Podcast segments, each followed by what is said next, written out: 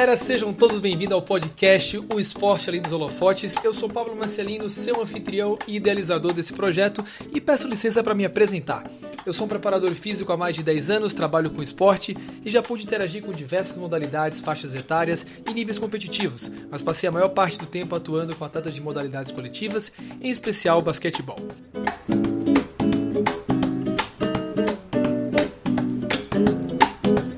Esse projeto surgiu da ideia de poder conhecer melhor as pessoas que fazem esporte no Brasil e no mundo, e como elas chegaram até ali, suas opiniões no cenário esportivo e de alguma forma fomentar que mais pessoas possam conhecer as figuras do nosso esporte.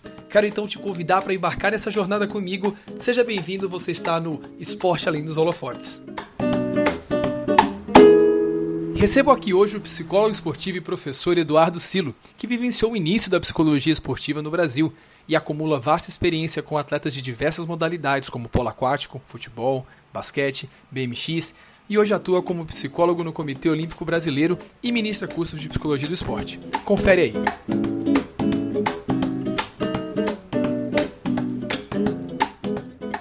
Eduardo, obrigado por ter aceitado o nosso convite, obrigado por estar aqui hoje, prazer te receber. E queria que você contasse quem é você e o que é que você faz hoje dentro do cenário esportivo. Legal, Pablo. Obrigado você pelo convite. É uma honra poder contribuir com a tua produção e com quem estiver acompanhando também. Tá? Então, espero realmente que, que seja útil para todos nós que estamos envolvidos. Bom, meu nome é Eduardo Silo, eu tenho 49 anos, sou psicólogo, trabalho com esporte já há muitos anos. Então, se você fosse me perguntar uma definição funcional, eu diria que sou um psicólogo do esporte. Então, um psicólogo do esporte é, formado no Brasil, que atua também por aqui. E quando eu falo assim, é, formado no Brasil, porque eu por que eu dou esse destaque? Porque a gente tem algumas peculiaridades aqui. É uma área que vem crescendo no nosso país, mas que ainda carece de credibilidade, ainda carece de oportunidades de formação e isso tem a ver com os meus objetivos na área. E o, e o, que, te, o que te trouxe para o esporte? Em que, em que momento você é, soube que era que, que, era esporte que, onde você queria estar, que era dentro desse ambiente que você queria estar? A nossa história de vida sempre deixa raízes, né? Então, desde a escolha do meu nome, foi feito basicamente pelo meu pai, que era um amante do futebol, um corintiano roxo, e que subverteu a ordem familiar e me colocou o nome de um ex-jogador do Corinthians que faleceu alguns meses antes do meu nascimento. Era para eu me chamar Antônio Roberto, mas como o Eduardo Neves do Corinthians morreu num acidente na marginal alguns meses antes, ele deu um drible na minha mãe e acabou me colocando o nome de Eduardo. Então, uh, já começou daí. É, esse Eduardo ele era canhoto e eu nunca fui canhoto, mas meu pai me, me fez aprender a jogar bola com a esquerda em homenagem ao Eduardo Neves Canhoto. E assim eu sou até hoje, né? Nas peladas dos amigos, é a esquerdinha que põe a bola para dentro do gol ali, né? Então começou aí e também desde muito cedo eu me envolvi com natação, com BMX, e a natação acabou virando treinamento, acabou virando competição, e foram vários anos como atleta federado pelo, pelo, pelo estado de São Paulo, até que na época da escolha da faculdade, na, na hora de iniciar né, os estudos de graduação, eu optei pela psicologia. Mas até então não tinha exatamente uma motivação voltada para o esporte. Era algo mais amplo. Uhum. Uh, e foi nessa transição que eu acabei parando de nadar. também já estava exaurido, com dificuldades de performance, eh, com conflitos com profissionais que, que dirigiam ali os treinos e as competições. Então, de uma certa forma, já desacreditado.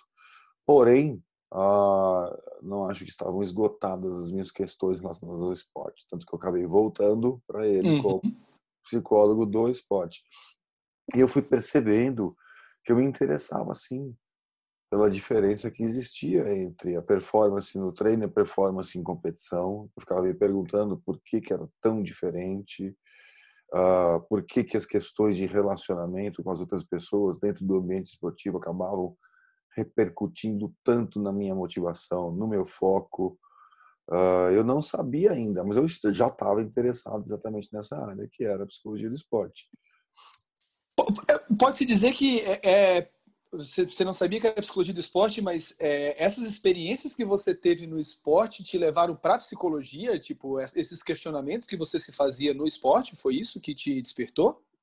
Com certeza, essa foi uma parte importante da minha escolha pela área da psicologia. Acho que tentar entender o funcionamento humano, o meu próprio funcionamento, uhum. né, o uhum. funcionamento dos outros, o funcionamento das pessoas em grupo, uh, sempre foram questões que que me instigavam. Né? Eu queria respostas para essas perguntas e claro que dentro do mundo esportivo, mas fora dele também.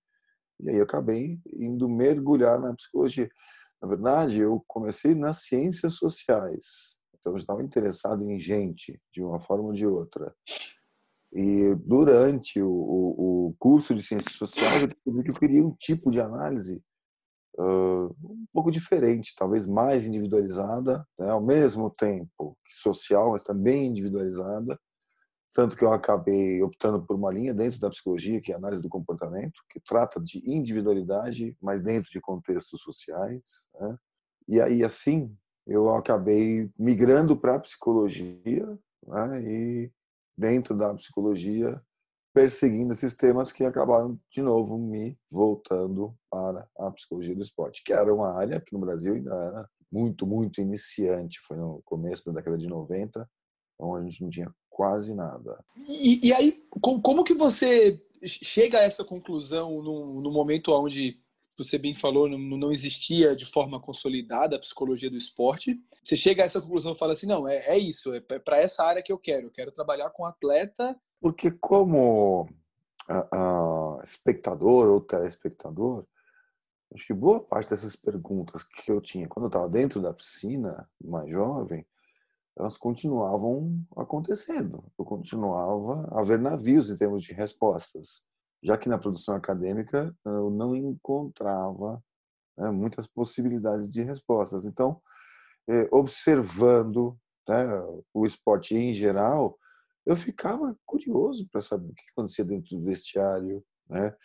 Por que, que determinado atleta ia tão bem, de repente começava a ir mal, ou o contrário, né? Aquilo me encantava, né? Assim, ver um jogador que de repente chegava na final, na final de um campeonato, virava um monstro, né? E carregava ali, se não o jogo, mas alguns lances nas costas eram lances decisivos e toda a repercussão e a comoção né, na conquista de um título, como eu falei, corintiano, então na década de 90, quando isso começou a ter uma expressão mais maior nível nacional, Campeonato Brasileiro, né, e por aí foi, e eu acho que isso tudo meio que consolidou né, é, esse meu interesse, assim, foi mais um estímulo Claro que à medida que você vai trabalhando com o esporte, o teu amor por um clube, não que ele diminui, mas você passa a ter um olhar racional.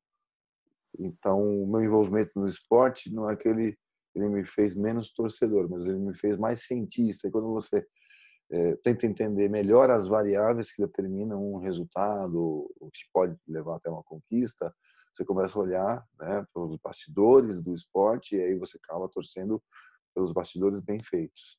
Então, a, a bandeira do time ela perde um pouco de importância em relação a, a compreender e, e, torcer para que bons processos aconteçam nos bastidores. Nossa, muito bem colocado. Eu acho que hoje, hoje por exemplo, eu, eu sou o chato do grupo de amigos que vai falar de futebol, né?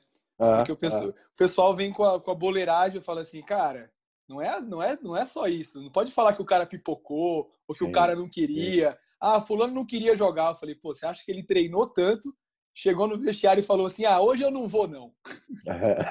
eu queria ficar em casa. É, hoje eu queria ficar em casa, eu vou, vou deixar lá, não tenho nada para cuidar. Eu falo, pô, velho... Aí eu fico sendo chato do grupo de amigos. Você lembra da tua primeira experiência com esporte? Como que foi? Tipo, a hora que você tava na prática, o que é que você é, era realmente aquilo? Foi legal ou não? Foi, foi, foi mais assustador? Não sei. Você lembra da tua primeira experiência trabalhando? Lembro. Foi em 96. Eu fazia parte de um grupo de estudo na Escola de Educação Física e Esporte da USP. E foi um grupo de estudo que praticamente me apareceu ali no, no colo. Era uma das poucas oportunidades. Eu já tinha terminado a graduação, mas como eu não tinha achado uh, muita oportunidade durante a graduação para estudar psicologia do esporte, eu continuei procurando e aí já formado achei esse grupo de estudo. E lá no grupo de estudo, eu e o Ricardo Miura, que era outro psicólogo que, que, tava lá, que fazia parte, nós recebemos uma oportunidade que era trabalhar com a seleção feminina de polo aquático de cara, assim, né? Uma seleção nacional. Ah, e nós topamos, sem saber muito bem o que, que nós estamos fazendo, eu confesso, Pablo. Só que nós queríamos muito, né? E do outro lado tinha um time que procurava profissionais que pudessem dar o auxílio é, é, para elas, né? E eu lembro do primeiro dia que nós fomos nos apresentar ao clube, era um treinamento, ao clube não, ao, ao time, era um treinamento no Paineiras, o Clube Paineiras, tradicional esportes aquáticos aqui em São Paulo. Um domingo de manhã, chegamos lá na beira da piscina, as meninas todas reunidas ali. Você lembra que eu olhei para o Miura, o Miura olhou para mim e falou, engoliu em seco, falei, e agora? O que, que a gente fala para ela? Né? E tudo que nós conseguimos dizer de forma mais consistente e coerente foi: olha, o que a gente vai fazer não é terapia de consultório, a gente não está aqui para tratar só de problemas pessoais, nós estamos aqui para entender como que vocês funcionam, é, em que medida que vocês estão organizadas como time e de que modo que nós podemos auxiliar vocês a estarem ainda mais organizadas e buscarem os objetivos de vocês. Foi isso. E dali nós começamos e fomos descobrindo na prática. Né? Então, aprendendo às cegas, batendo a cabeça na parede, falando, opa, não é por aqui, vamos tentar por ali. E foram sensações muito boas, para te falar bem a verdade aquele frio na barriga rapidamente se transformou em, em realização na medida que nós víamos que aquilo que nós fazíamos, o que nós dizíamos, tinha influência no dia a dia delas. Então, pesou a responsabilidade, mas ao mesmo tempo foi uma satisfação saber que a gente podia contribuir de verdade, que a gente tinha que se esforçar para isso. Mesmo tendo sido atleta e ter, ter capacidade de competições é, de expressão, na hora que você passa por outro lado e você vira um treinador, é, é, rolou um certo susto de ver, caramba, como você falou assim, é isso que acontece no vestiário? Nossa senhora, tipo, teve um certo espanto? Teve, e ali começou a fechar um certo ciclo, porque eu comecei a ter algumas daquelas respostas que eu queria ter quando eu era nadador, quando eu era atleta. Né? Então eu comecei a olhar o ponto de vista das pessoas com quem eu tinha convivido e de quem eu não entendia nada do comportamento. Por que, que minha treinadora ficava tão irritada? Por que, que o preparador físico enchia o saco né, de todo o time de natação sem parar? Então eu comecei a olhar outra perspectiva, né, do lado de fora da piscina, literalmente. E foi bom, foi importante, porque também como profissional, que eu começava a me tornar um profissional do esporte, eu tinha a perspectiva de dentro da piscina, a do atleta. Então, existia um diálogo interno que eu tentava sempre levar para minha prática profissional. Eduardo, você é um cara que compartilha uma, uma grande história junto com o esporte, né? Mas você consegue destacar para mim alguns pontos que te marcaram, que tiveram uma importância diferente nessa tua trajetória? Todas as experiências que eu tive, elas de alguma forma deixaram uma marca em mim né, algumas marcas uh, mais visíveis, de caráter mais permanente, né? outras nem tanto, mas todas foram me moldando como profissional e como pessoa também. Uh, com certeza essa primeira do, do polo aquático, ela foi importante, né? porque ela foi decisiva no sentido de, de, de primeira primeira chance podia ter sido tão aversiva que eu corresse e nem estivesse aqui, nem, nem trabalhasse mais com esporte. Uh, mas acho que me fez pegar gosto, apesar da dificuldade, né, da, da, da, falta de conhecimento, de habilidade, me fez pegar gosto de querer realmente me aprimorar, aprender e ser um profissional melhor, que eu acho que isso eu tento fazer até hoje, apesar de ter 24 anos de estrada com psicologia do esporte, eu sempre estou aprendendo algo novo. A Duda, é, que é né, uma das jogadoras do time de vôlei de praia, ela tem 21 anos e ela é jovem, já foi considerada a melhor do mundo duas vezes. Eu aprendo com ela todos os dias. Então, eu costumo dizer isso para ela, né? o teu peso, a tua importância, é, por você permitir que eu te conheça bem e aprenda como que você funciona. Então, isso me marca. Então, eu peguei a, a primeira e estou pegando uma das últimas, né, das mais recentes. Mas acho que a experiência com a seleção de futsal também, o que nós vivemos na Tailândia foi absurdamente grande, né? Internamente foi um trabalho muito bem feito por todos que estavam ali presentes e eu tenho um orgulho enorme, enorme daquela experiência e da, das amizades e vínculos que nós fizemos ali no, naquele percurso. Ah, é injusto deixar de fora outros, assim, mas se eu fosse escolher, escolheria esse, escolheria a experiência que eu tive no Botafogo, também em 2013, foi um ano especialíssimo também, tudo contra, a gente perdendo o engenhão, sem salário, tendo que jogar uhum. em volta redonda, é, jogadores fazendo revolta, não querendo se concentrar, e a gente transformando as dificuldades em, em, em alimento para que o grupo tivesse cada vez mais unido e, e focado na busca dos seus objetivos.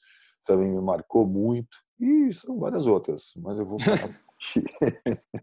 é, mas é, é interessante porque esses, esses, momentos parece que é comum para o desportista, né? Esses momentos de superação, onde você está em adversidades grandes, sabe? Você está com questionamentos internos e externos, pessoas críticas muitas vezes injustas, e você tem que todo mundo parece que se junta mais assim, é o significado é muito grande, né? A vitória, não a vitória só em quadra, né? Mas a vitória na vida é muito interessante, né, cara? A, a, a ressurgência, né? A, palavra que está na moda, resiliência. Acho que quando a gente está vivendo uma situação muito difícil, a gente não sabe como que aquilo vai acabar e como que aquilo vai ser importante para a gente mais para frente, né? Uhum. Então nessas experiências todas, uh, tivemos muitas dúvidas, muitos medos, inseguranças. Em alguma hora, acho que ninguém acreditava ali que aquilo pudesse dar certo. Só que você continua fazendo o que você tem que fazer, tentando fazer melhor e e aí quando você consegue conquistar no esporte, coroar um trabalho, você não coroa só métodos e procedimentos, você uh, consagra relações entre pessoas que uhum. juntas, né? E acho que é isso que acaba ficando. Mesmo quando a gente não conquista títulos, a gente tem esta oportunidade e são marcantes. Por falar nisso, eu ia deixar de lado, mas não posso. Como não pensar em tudo que a gente está vivendo nos últimos meses no Brasil e no mundo, como a gente está tendo que se reinventar, muitas vezes trabalhar online, trabalhar com a seleção feminina de rugby online é um desafio são várias, espalhadas em muitos cantos do Brasil, e a gente se reúne aqui no, no, no Zoom, seja lá onde for, e fala assim, e agora? Temos que estar junto, mesmo estando separados, né? Como que a gente está lidando, assim? Olha, tem sido sofrido, mas com certeza vai ser algo que a gente vai lembrar pro resto da vida. Exatamente, e nesse... E parece que são nesses momentos que as, que as relações se solidificam, né? Tipo, você passar por algo desse tipo junto, o que sai da, a conquista que sai dali não, não, não enferruja. Sim, Bem, boa, gostei da sua definição. Se permitir, vou usar, vou citar o autor, tá?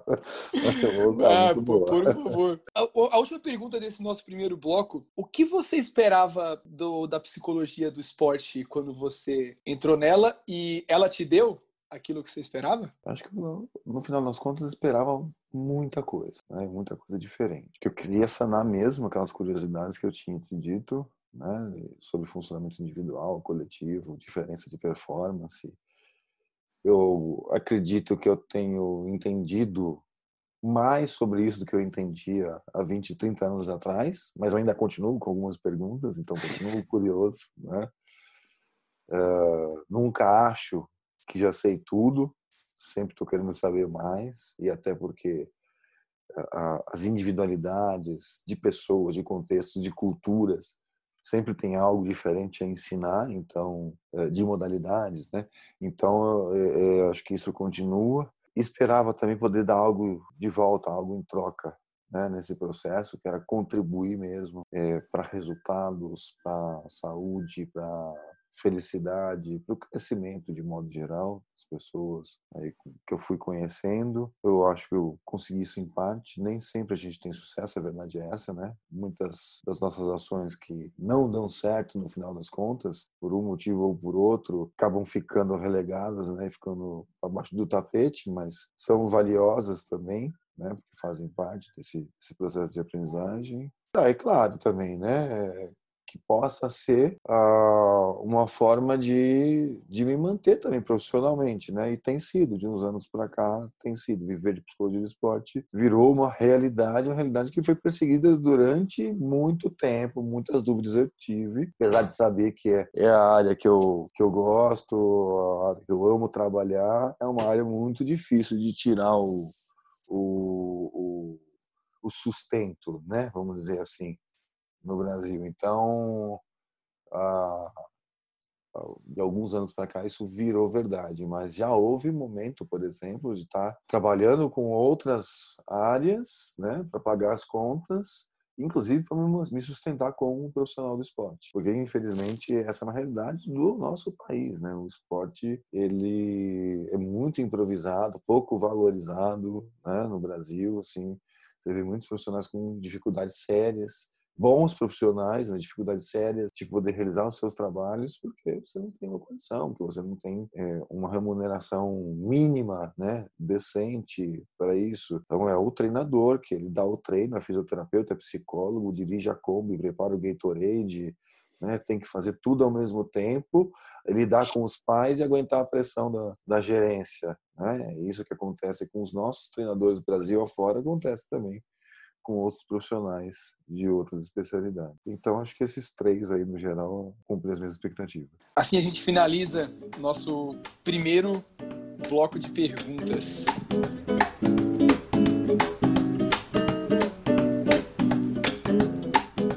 Eduardo, começando nosso segundo bloco, falando um pouquinho da, da tua atuação profissional e do, do teu campo de atuação, queria que você começasse me definindo é, como, como, como que é a, a sua atuação como psicólogo do, do esporte? A minha atuação é, ela está direcionada para o esporte de alto rendimento, então para performance, obtenção de resultados, de superação de adversários das próprias ou das próprias marcas. Acho que esse é o, o meu objetivo principal. É, só que eu não não deixo de ser um profissional de saúde. Então eu estou preocupado também com limites. Então veja a grande contradição que existe aqui, porque quando você fala em esporte, de saúde no esporte de alto rendimento, você não está falando de duas instâncias que são essencialmente conciliáveis. Né? Quem está no esporte de alto rendimento sabe que está se arriscando, sabe que nessa busca por superação você está sempre ultrapassando limites e isso do ponto de vista do público é bonito, né? Porque é o herói que faz aquilo que, que a sociedade, de modo geral, gostaria de fazer, né? De estar tá se arriscando. Só que tem o preço, né?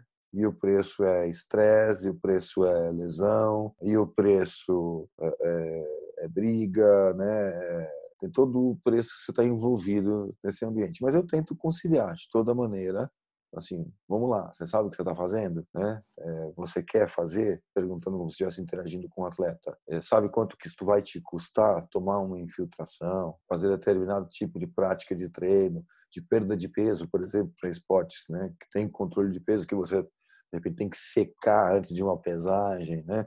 Então eu tento levar no mínimo consciência para os envolvidos, para que eles possam questionar se eles realmente querem fazer aquilo que eles estão fazendo. Se quiser mesmo, então vamos fazer da maneira mais segura possível e aí sim buscar os objetivos que, que a gente tem aí pela frente, né? Uh, então eu entendo a minha atuação como uma atuação é, que tem que lidar com essas contradições, né? buscar esse equilíbrio, que dependendo, uh, há condições que eu realmente não topo, vão além daquilo que eu aceito, por exemplo, você trabalha com crianças e adolescentes, né? ou qualquer outro tipo de pessoa em uma situação de risco, tem coisas que eu acho que não dá a gente engolir. Então, excesso de pressão com, com crianças vindo dos pais, vindo de profissionais, vindo delas mesmas, né, ou das suas colegas, eu acho que é algo que a gente tem que sempre tomar bastante cuidado, porque pode machucar, pode ferir e pode inclusive fazer com que o jovem ou a jovem não queira mais. Então, abandone precocemente. Não porque não goste, é porque está demais, porque a carga está muito grande. Então, se começar a lidar com adolescentes que têm lesões sérias, como de praticantes adultos, para mim, significa que realmente já passou. Já passou desse limite e a gente não deveria. Então, a gente vai precisar dar um jeito de voltar atrás. Que pressa é essa? Né? Por que a gente está querendo já gerar esses resultados? E essa aceleração do processo da busca por resultados esportivos, ela não tem sido a exceção, ela tem sido a regra. Então, esse é um limite que eu não gosto nada de passar, estou sempre tendo que lidar com ele e muitas vezes até brigar por proteger né, os envolvidos, chegando nos pais, chegando nos técnicos, ei, vamos com calma. A gente tem caminhos para isso, né, para que a gente possa fazer. É uma atuação que ela é individual e é coletiva também, tá? Eu vejo a psicologia do esporte também não só para o atleta, mas para o profissional. Então, de uma forma geral, gosto de uma fala do Kleber Barbão, que é fisioterapeuta da seleção de futsal e outras coisas. O Kleber Barbão é multifuncional aí de Maringá, no Paraná. Ele fala: veja a psicologia como uma nuvem. Você chega, se ingedra, se mistura no meio do grupo de atletas de comissão. Quando você vê, está no meio de tudo, né? Assim, de todo mundo, mas tentando ajudar todo mundo a remar junto em direção aos seus objetivos com consciência e com sucesso, né? Assim, eu acho que essa é uma boa definição. É uma nuvem. é, uma, é uma nuvem e de, dentro, dentro dessa nuvem, eu achei sensacional você tocar num, num ponto que não é mensurável e talvez por isso até seja até ignorado, né? Que é o lance do limite e principalmente do limite mental, porque o, o limite físico ele é palpável, né? Você, você vê o, o, excesso de carga acontecendo, você vê o excesso de treinamento acontecendo, mas o, o, o excesso da pressão, o excesso da, da cobrança, isso é muito sensível e você tocar nesses pontos nessa, né, nessa preocupação de que, pelo menos para a pessoa entender que há um limite, que ela, ela, não pode fazer desordenada. Não que não tenha que haver, mas que você tem que saber quando e para quem, né? Não é, não é para todo mundo, não é o tempo todo, não é da mesma forma para todo mundo. Então, Perfeito. É, um, é um conceito para nossa, sim, sensacional, assim, sensacional mesmo. Do ponto de vista da psicologia, eu acho que a gente tem que ter uma missão super ambiciosa que é tornar objetivo aquilo que é subjetivo. Então, que é mostrar os efeitos dessa pressão. E a gente tem como, hoje eu, eu partilho de uma visão em psicologia, que é uma visão muito científica, muito objetiva, que é a análise do comportamento. Nessa visão, a gente não separa corpo de mente. São, a gente faz isso na faculdade para estudar as partes, né? Mas existe uma unidade, um todo, e esse todo só existe assim senão ele não funciona, né? Ele não dá certo, acaba virando uma pessoa morta, né? Assim, então na, na, na análise do comportamento, por exemplo, a gente olha para a variabilidade da frequência cardíaca e vê ali os efeitos do estresse. Não é só carga de treino, de atividade, mas você vê o coração, o sistema nervoso autônomo é, sofrendo estímulos e não conseguindo se recuperar deles. Então esse estímulo pode ser o treino, pode ser o exercício, pode ser a competição e pode ser o estresse que vem do ambiente. Então, isso te permite, inclusive, dialogar com o preparador físico, com o treinador, de uma maneira a dar credibilidade para nossa área também. Então, é uma busca que a gente tem que fazer sempre. Como transformar isso que todo mundo acha que tem em algo que a gente pode ver. É, eu acredito que a, a, própria preparação, os campos técnicos, os treinadores que atuam mais na linha de frente, eu não sei se eu acredito ou se eu quero acreditar nisso, mas eu acho que tá, tá se caminhando para uma abordagem cada vez mais holística de, de não separação, né? De você pode separar para tentar entender um problema. Então, eu estou com um problema técnico de um ensino específico, eu até posso estudar algo para melhorar meu conhecimento sobre aquilo, mas na hora que eu vou aplicar, a abordagem tem que ser por inteiro, porque não dá para dissociar, né? É sempre um ser humano composto por corpo e mente que está recebendo aquela informação, não é um, um músculo ou um, um segmento, uma articulação que está recebendo. E falando um pouco dessa, dessa interação, como que, uh, da, da sua ótica, você vê a comunidade recebendo você como psicólogo do esporte, quem faz esporte, os preparadores, técnicos, atletas, gestores, como que essas pessoas recebem o campo da psicologia do esporte hoje em dia no Brasil e no mundo? Muito boa pergunta. uh, eu vejo como tendo mudado e ainda mudando bastante em termos de expectativa né, e de conhecimento sobre a psicologia do esporte, sobre o papel do profissional ou da profissional. Lá, quando eu comecei, o que as pessoas imaginavam que era a psicologia lá na década de 90? Né? Aquela mistura que a gente tem entre psicologia do esporte psicologia clínica, como se fosse só uma coisa só. Né? Então, é um serviço usado para quem perdeu o controle, para quem está maluco, para quem está totalmente desregulado, como se fosse assim um último recurso, né? Ah, tadinho, né? Manda para o psicólogo, né? Se perdeu na vida, né? Essa é a visão de uma psicologia lá nos anos 50, que era a psicologia misturada com psiquiatria voltada para a saúde mental das patologias, das doenças graves, né? Isso é muito antigo. Isso existe. Sim, existe. É uma área da nossa vida, da nossa sociedade, para pessoas que chegarem em situações limite. Né? É, mas, digamos, não é a regra.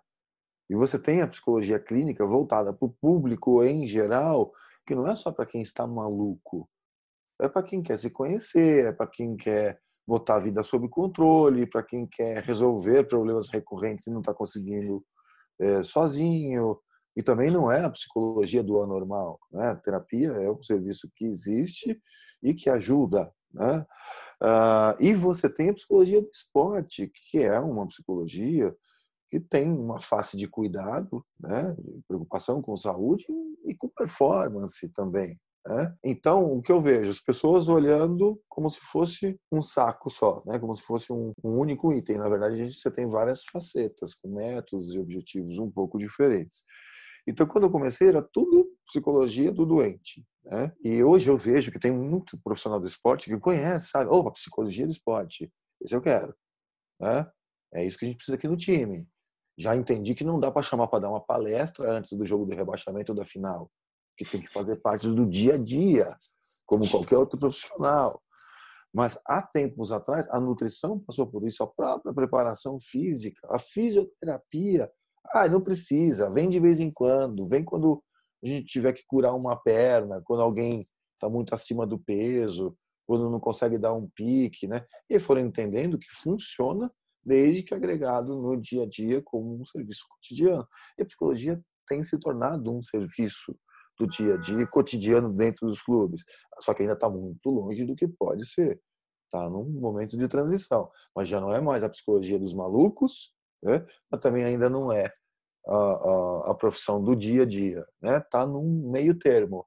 Tem sido mais aceito, ainda falta para ser mais aceito. Isso tem a ver com outra parte de uma conversa que eu acho que a gente vai ter, que é a formação do profissional. Mas eu, uh, apesar desse cenário, é, pelo, pelo que você me contou um pouco da tua história, você teve. É, as oportunidades que você teve foram bem ricas com relação à, aceitação do seu trabalho, né? Você contou da experiência do Botafogo, da experiência da seleção.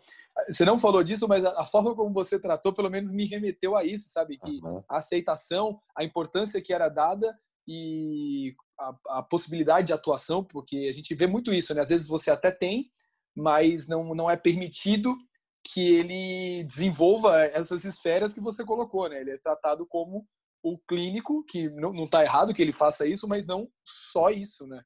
Ah, isso é, isso é verdade. Nesse sentido, eu tive sorte. Para mim foi sorte, mas na verdade eu estava colhendo o fruto do trabalho de gente que passou nesses lugares antes de mim na seleção de futsal teve o trabalho da Melissa, que deixou uma base, então as pessoas já sabiam que era psicologia, por isso que estavam procurando psicologia, então o trabalho dela foi bem feito, né? já desmistificou bastante. No Botafogo tinha a Maíra, que hoje está no Vasco, excelente profissional, e que também deixou um legado importante. Então, eu fui tendo esta sorte né, de ir contando com espaços que já tinham sido ocupados, bem ocupados, que deixaram um legado e onde as pessoas já entendiam melhor como que funcionava, para que que servia, né? Uh, agora, eu não contei também de experiências que eu tive onde a gente, onde não houveram precursores. E aí era matar virgem, né? Aí chega com um facão vamos abrindo a trilha. Todo mundo não é por aí, não é por aí. Não, não, calma, você não conhece psicologia, eu conheço. Vamos, vamos por aqui sim, eu tô, eu tô com a bússola, né? E, e, que aí não foi tão fácil. Aí você tinha que lidar mesmo com pressão, com expectativa. Não, o teu papel aqui é manipular, é convencer, é ir lá e descobrir os segredos e me contar. Não, não é nada disso meu papel. Você acha que é, mas não é. Né? Assim, e, e aí não era fácil, né? Aí você tinha que lidar com essas expectativas das antigas, né? Ou errôneas. E aí tem um trabalho que a gente chama de psicoeducação. Então, educar sobre os fundamentos, inclusive do próprio funcionamento da psicologia, de por que estamos aqui, para que estamos aqui. Mas já teve experiência de clube onde eu cheguei e fui ser apresentado no, no auditório, eles não tinham tido experiência nenhuma. Na hora que eu levantei para cumprimentar os jogadores, tudo baixando a cabeça. Se ele me olhar, ele vai descobrir meus segredos. Sabe? assim, essa mágica. Então, só tudo assim, ó, super poder do psicólogo, né? Se impactando ali. E aí você vai quebrando, você vai construindo, porque você ir procurar um atleta num contexto como esse é quase como marcá-lo, né? Olha lá, maluco, coitado, né? Descontrolado. Então você tinha que se aproximar com bastante cuidado. E o atleta de procurar também, deixava ele marcado. Então, teve um clube, foi um dos primeiros que eu trabalhei, onde exatamente aconteceram essas coisas no auditório, e aí aos poucos a coisa foi sendo quebrada, mas ela foi sendo quebrada assim, devagar, né, de forma muito sutil. Então, o atleta não queria me procurar na frente dos outros, acabava o dia de treinamento, eu estava indo para o estacionamento buscar o carro, saltava alguém de trás da árvore. Ô, doutor, vem cá, secreto, me ajuda. Aí, tinha o turno extra, né? E as, a, e as, escondidas, né? Só que aí você vai quebrando, construindo, aí você vai entrando no vestiário, né? Conquistando a confiança deles. Que interessante que não, não só a psicologia com certeza evoluiu como área, né? Nesses, nesses últimos 20 anos, 30 anos, vamos falar assim, né? Desde que começou na década de 90 aqui no Brasil, como quem recebe está evoluindo como, como entendimento, né? E, isso, é, isso é essencial, né? É essencial. Falando, falando, falando ainda dessa interação, como que você vê essa, essa importância da, da você falou dos conceitos psicológicos, né? Mas dessa formação psicológica dos profissionais que fazem esporte, tipo do preparador, do técnico, do fisioterapeuta, que tem uma ligação muito forte com os jogadores, nutricionistas, bem, todos que fazem esporte. Como é que você vê essa formação? O quanto é importante a gente se formar em psicologia? Ah, é fundamental. O, o Luxemburgo, uh, o técnico agora está no Palmeiras, né? Em 2003, no Cruzeiro, uh, quando eles conquistaram lá a Tríplice Coroa, eu era adversário dele, porque naquela eu trabalhava no América Mineiro, né? Mas eu lembro bem das palavras dele. O, o Cruzeiro conquistou o, o campeonato, a Tríplice Coroa, que chamaram, né? O Mineiro, o Copa do Brasil e, e, o Brasileiro. E aí entrevistaram o Luxemburgo no campo e ele falou assim: ah, quem ganha jogo é o jogador dentro de campo. O treinador prepara o emocional do atleta. E aí, ah, muitos profissionais, colegas meus, vão ficar feridos, né, com essa fala. É isso aí quem faz sou eu, né, é o psicólogo. Não, todo profissional que lida com atletas lida com o seu emocional tudo. Então, não existe esse trabalho segmentado. Na parte emocional eu faço, você faz a física, você faz a tática, você faz a técnica. A gente faz tudo mais ou menos junto, né?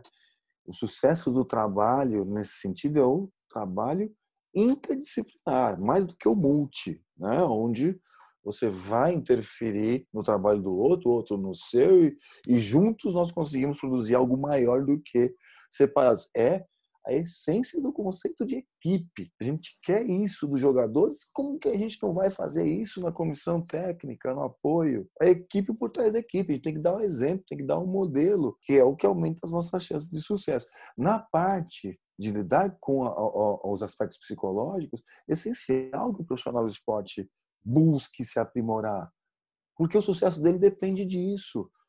Então, o fisioterapeuta, conseguir entender a individualidade do atleta que está ali na maca, por que está demorando mais para se recuperar. Às vezes tem a ver com o tipo de fibra, tipo de lesão, às vezes tem a ver com a adesão dele ao tratamento, para ele entender, ter a confiança e conseguir uma adesão maior ao tratamento, e, portanto, ter mais sucesso no seu trabalho, ele precisa conhecer indivíduos, né? Um treinador que precisa liderar, ele também precisa saber a hora de aumentar a temperatura, de diminuir, como falar com esse, como falar com aquele, como juntar todo mundo, né? É, o preparador físico, todos. Então, a formação é essencial. A gente vive para um paradoxo no futebol brasileiro, porque você tem pouquíssimos clubes da Série A com profissionais de psicologia do esporte. Pouquíssimos. É minoria, né? Pelo menos nas equipes principais. Mas os eventos da e você não tem um profissional na seleção principal também, na seleção masculina principal. Na feminina tem. Uh, mas as licenças da CBF todas elas têm, têm módulos obrigatórios de psicologia do esporte. Não é à toa, é porque entendem que esse é um conhecimento fundamental para o exercício no dia a dia do profissional. Então, todas têm. E isso tem que continuar acontecendo, porque acaba fazendo diferença. Né? Não só para nós, da área da psicologia, que vamos ganhando espaço e credibilidade, mas para o sucesso do profissional, que quer fazer o seu trabalho melhor. Né?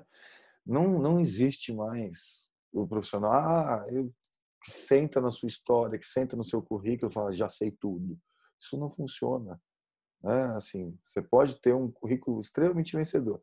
Brasil, país com mais Copas do Mundo, certo? No futebol.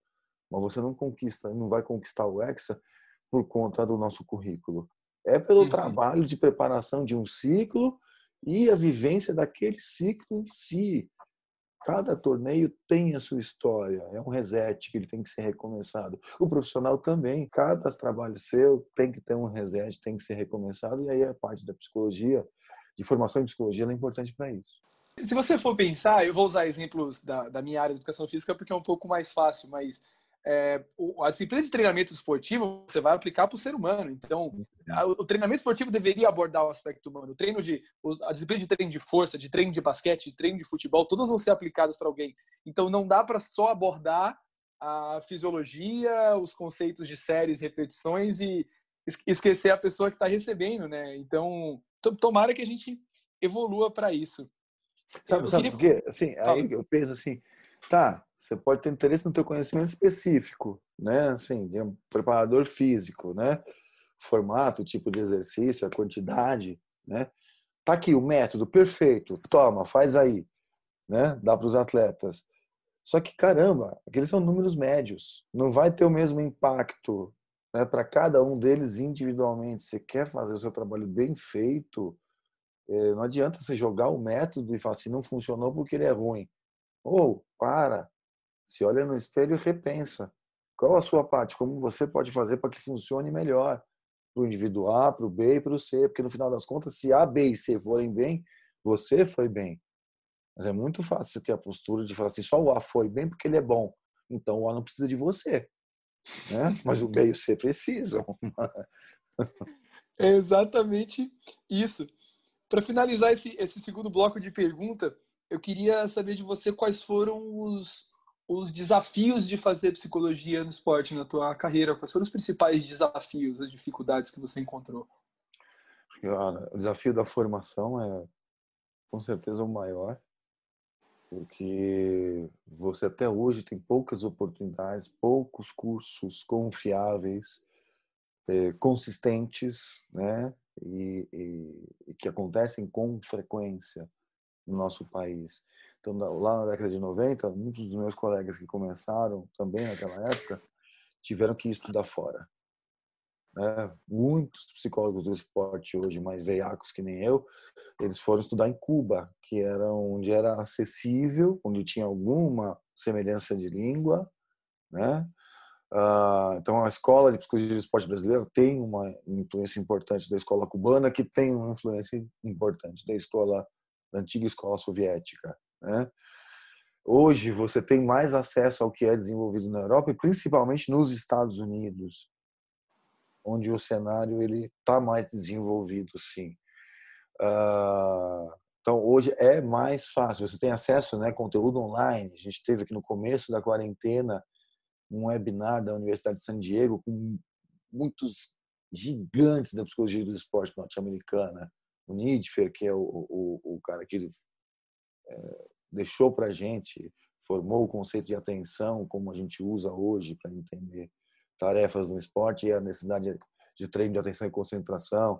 Então, hoje você tem esse acesso que a gente não tinha antes, né? Então, esse com certeza foi o maior desafio, mas apesar da tecnologia, ainda é que você tem poucas oportunidades de formação. Você tem bastante coisa, você encontra cursos online, alguns presenciais, mas vai lá olhar para ver se realmente vai te ensinar alguma coisa. Nem sempre entrega. A embalagem é bonita, mas o conteúdo não está é, não tá à altura. Né? Eu, vou, eu, eu vou tocar num ponto, não sei se você. O, a, a chegada do coach esportivo atrapalhou esse, esse andamento? Olha, Paulo, que pergunta capciosa. Hein? É disputa de espaço, com certeza. Né? É, é um mercado que tem uma, uma limitação né, de slots, de vagas. Então, você tem mais gente disputando esse espaço. Em tese, não é bom. Né? Do, o efeito imediato é que você tem, tem sim, um, um número menor de disponibilidade de, de vagas para psicólogos, mas a gente também pode olhar como oportunidade. Falar assim, tá, eles chegaram, por que, que eles chegaram? Por que estão ocupando esse espaço? O que está acontecendo? O que, que a gente não conseguiu entregar? Então, oportunidade para fazer uma autoanálise e pensar no mínimo como que a gente pode crescer, né, para nos tornarmos uma categoria eh, com uma atuação melhor, mais convincente, mais efetiva, né? E aí, beleza, tá, tem um adversário, né, do outro lado do campo, se prepara melhor. Não adianta ficar torcendo para ele não vir pro jogo, para a WO, para ele ficar com medo, não. Encara como se quem está do outro lado fosse campeão mundial e você quer ser também. Então, é assim que a gente faz o nosso e vamos embora. Assim. É, realmente, tem, tem uma dificuldade aí, é, ofende muita gente, porque a formação em coach ela é muito mais superficial do que a de psicologia, mas a de psicologia em si também não é suficiente para atuar no esporte. Você precisa fazer uma pós, você precisa ter experiência prática.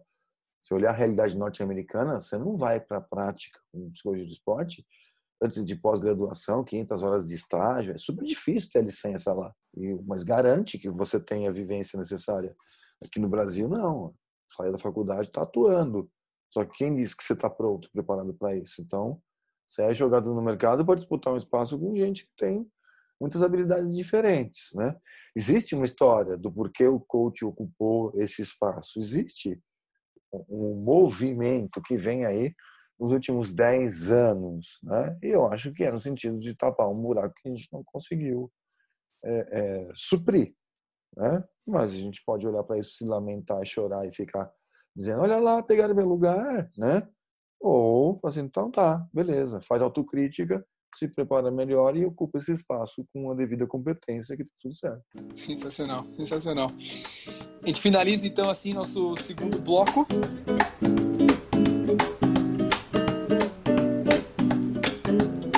Eduardo, entramos pro, pro nosso bloco final e queria saber de você algo que, que você aprendeu ou na prática, ou porque alguém te deu uma dica e depois uh, aquilo fez bastante sentido para você e que você gostaria de deixar para alguém que está iniciando ou para alguém que já está na jornada e talvez não teve essa mesma percepção que você teve? Qual, qual dica você deixa? Ah, eu não sei porquê, que a hora que você foi fazendo a introdução desse terceiro bloco, eu já senti um frio na barriga. Aqui. Então, que a gente vai lidar também com questões pessoais, assim. É, eu tento sempre tratar como lema, né? Você ter humildade e querer sempre aprender mais e, nunca parar esse processo, né? Mais do que conteúdo técnico e, e, teórico de livro, de palestra, de evento, acho que o exercício profissional ele é uma, uma prática de relacionamento também, né? Não é só prática de relacionamento, não é só prática política, mas é também para conseguir ter sucesso naquilo que a gente faz ou quer fazer, a gente tem que saber mesmo, entender quem, com quem que a gente está conversando e como que a gente pode interagir. Né? E às vezes, a gente tem muitas pessoas para fazer isso ao mesmo tempo, é um desafio ainda maior. Do meu ponto de vista, eu acho que eu é, é, me apliquei muito durante a minha história em conhecimentos técnicos, né, em teoria e nesse desafio tentar aplicar isso na prática. Mas eu não era nada bom em relacionamento. Pelo contrário, né? era péssimo. Então, eu sabia muito bem falar sobre os aspectos teóricos. Né? Sabia uh, até pensar na aplicação deles. Mas eu tinha muita dificuldade de conseguir convencer certas pessoas sobre o que fazer, sobre como fazer. E o, a, experiência no meio esportivo veio me ensinando sobre isso, me dando porrada. Assim, ó, não está funcionando. Você sabe o que fazer, mas não está conseguindo fazer. Né? Então você precisa aprender alguma coisa sobre isso. Então, foram muitas cabeçadas na parede, muitas frustrações para entender que esse relacionamento ele é fundamental, né? que as habilidades sociais elas são importantíssimas, que sem elas nada vão acontecer. Então a vida veio me ensinando até essa humildade, assim, meu irmão, para, você é pequenininho nisso e precisa saber conduzir uma entrevista de uma forma mais persuasiva em alguns momentos, precisa sentar na frente do grupo, né?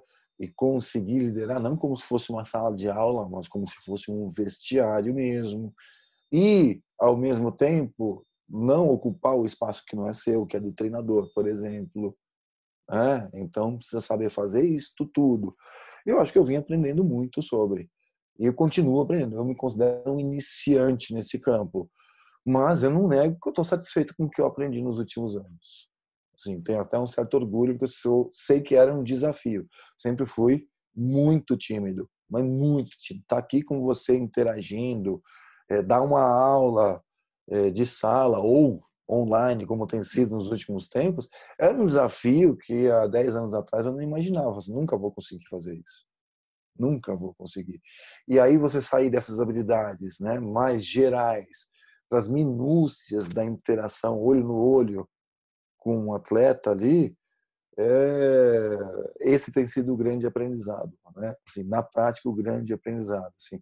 Então, se eu posso deixar um recadinho, é, é, não se contenta com quem você é, né? Pode ser suficiente para um dado momento, mas não vai ser para todos os desafios que a vida vai te trazer. Esteja disposto a aprender sempre mais. Perfeito, perfeito. A gente, fala muito de, de, ser crítico, né? De ter um criticismo sobre si mesmo, mas é interessante essa perspectiva de que o criticismo sem uma humildade, sem sem falar assim, calma, pô, eu não. Primeiro, eu não sou nada, agora deixa eu me analisar antes de. Porque às vezes, se vem um, criticismo com um, um, ego muito alto, você não vai conseguir enxergar, né?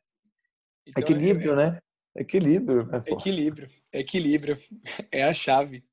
E algum, tem alguma coisa que você não conquistou ainda que você gostaria de conquistar a, a tua carreira? Tem, para ser sincero, na verdade eu tenho dúvidas com relação ao futebol. Tá? Eu tive minha última experiência com futebol profissional foi no Palmeiras em 2016. Uh, de lá para cá eu tive oportunidade para voltar, mas eu pensei bastante e acabei recusando porque o futebol ele te suga, né? Ele te puxa para dentro depois para você sair é muito difícil, ele te exige uma exclusividade que é perigosa e tóxica, no sentido de que você passa a ter pouca oportunidade para conviver com a tua família. Isso para mim é um valor que nos últimos anos, eu tive dois filhos, se tornou imperativo, né? Para mim não vale a pena se eu não puder estar minimamente perto deles. E aí eu, eu acho que a mulher do Zagallo que tem uma frase futebol me deu e me tirou tudo. Porque tudo que a gente tem foi o futebol que deu, a casa, as oportunidades, né, os bens. Só que o Zagallo nunca está aqui para viver isso junto com a gente. Ele está sempre viajando, em concentração, né? Uh, e acho que isso que a mulher e o Zagallo viveram, é, quem vive no futebol sabe o que é. Né? Então, uh, eu sempre tenho a dúvida: será que eu quero voltar para o futebol? Será que é uma cachaça enorme, porque é maravilhoso conquistar no futebol especificamente. Né? Então, eu tenho algumas dúvidas, dependendo da oportunidade, eu acho que eu aceitaria sim. E nos esportes olímpicos, que é onde eu estou hoje. Então, eu gostaria muito de contribuir para uma medalha olímpica. Não importa tanto a cor dela. A cor a gente discute quando chegar na disputa de cor. Primeiro tem que chegar até a Olimpíada, depois tem que chegar até a disputa de pódio, né? Assim. Então, é, durante muitos anos eu batalhei para ter essa oportunidade que eu estou tendo agora. Sou muito grato às pessoas que, que me ajudaram, especialmente as minhas sócias, a Samia Lage e a Carla de Pierro que são duas psicólogas do COB e que fizeram muito para que eu pudesse estar lá junto com elas também. E agora estou tendo essa oportunidade de trabalhar com várias modalidades e quem sabe a gente conquiste, belisque aí uma medalha em pelo menos uma dessas modalidades. Potencial em todas elas nós temos. Acho que esse é o, o grande sonho agora. E em relação à psicologia do, do esporte, você, onde você sonha ver a psicologia do esporte para dar nos próximos anos? O que, é que você gostaria? Onde você gostaria que tivesse a situação? Eu gostaria de ver uma psicologia do esporte mais consolidada, né, e com mais credibilidade, onde uh, o profissional do esporte em clubes da Série A de futebol, por exemplo, não seja a exceção, seja a regra, né? Uh, mas não é só no futebol, é no geral. Né? Uh, é que se no futebol tiver assim, então é bem provável que em outras modalidades esteja melhor ainda. Tá? nesse ponto. Né? E o meu papel nisso é formação. Então eu tenho uma iniciativa, faço parte de uma iniciativa, na verdade, que é a Tribe Team, junto com o Henrique Carpigiani e o Marcelo Buchacra, e nós três nos juntamos não só para vender serviços, nós vendemos, é verdade mas a nossa preocupação é com a formação de futuros profissionais em psicologia do esporte. Então, nós criamos um curso de, de formação, que é um curso voltado exatamente com para essa pergunta. Se nós fôssemos fazer um curso hoje, o que, que nós gostaríamos de ver nesse curso? Né? Com o que a gente tem hoje, assim, o que, que a gente sabe que é importante, o que, que fez falta, o que, que a gente tanto batalhou de maneira assim, no catadão, né? Busca aqui, busca ali, é, e a gente conseguiu reunir isso num curso que é um curso é, que tem teoria e tem vivência. Então, ele é um curso essencialmente vivencial. Por isso que a gente está com muita limitação nos dias de hoje. E a nossa turma, a nossa turma atual, está parada. Os próprios alunos fazem, assim, a gente não quer improvisar online. A gente espera o tempo que for. Mas a gente quer a continuidade desse curso presencial porque tem sido uma experiência ímpar. E é muito bom ouvir isso, porque a gente sabe que a gente está no caminho certo de contribuir para a formação de profissionais né, que vão poder ajudar a consolidar a psicologia do esporte. Inclusive, o Henrique e o Marcelo, eles já foram meus alunos em uma outra edição desse tipo de curso, que foi no Paradigma, e hoje eles são meus parceiros e estão aí super bem no, no mercado, no trabalho, então eu fico com muito orgulho, assim, sei que a gente está caminhando no que parece ser um sentido certo. Espero que não está enganado, parece que está tudo certo. É, é, você falou, né? Esse, esse feedback dos alunos é, a certeza que você conseguiu fazer o propósito, né? O propósito daquilo que era como você gostaria de atingir. Fala, pô, não sei eles, como eles vão usar esse conhecimento, mas o que Sim. eu gostaria de passar. Tá Estamos aqui. conseguindo, né? Não conseguimos. Exato. Estamos tá conseguindo. Como você falou, cada, cada turma nova é uma reinvenção, é, é uma coisa é, nova. É isso aí. Eduardo, eu quero imensamente agradecer a, ao teu tempo, a tua disponibilidade a, a essa troca, por passar um pouco aí da tua história de vida, da tua carreira, do, de como que você vê o esporte e a psicologia. Para mim foi foi ímpar poder estar tá, tá aqui hoje.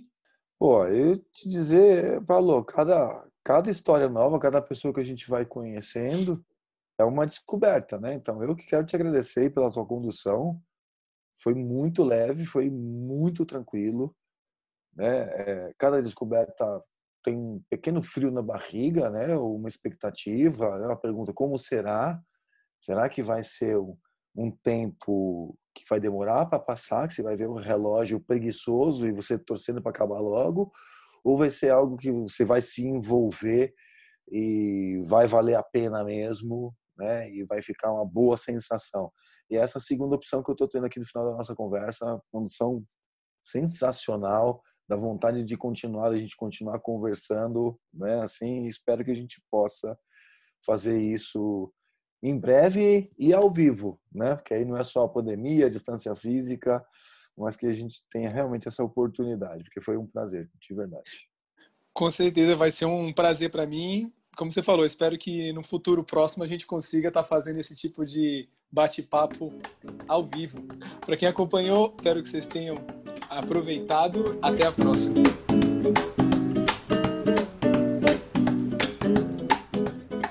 Esse foi mais um episódio do podcast O Esporte Além dos Holofotes. Espero que você tenha curtido. Se ficou com dúvidas ou tem sugestões, a forma de contato comigo e com o nosso entrevistado estão na descrição. Esse é um projeto totalmente independente que tem por intuito conectar as pessoas que fazem esporte em diversas esferas. Então, se você achou útil e acha que pode contribuir com outras pessoas da área esportiva e de outras áreas também, compartilhe esse conteúdo para que chegue e ajude mais pessoas. Eu sou Pablo Marcelino e espero você no próximo episódio. Até mais!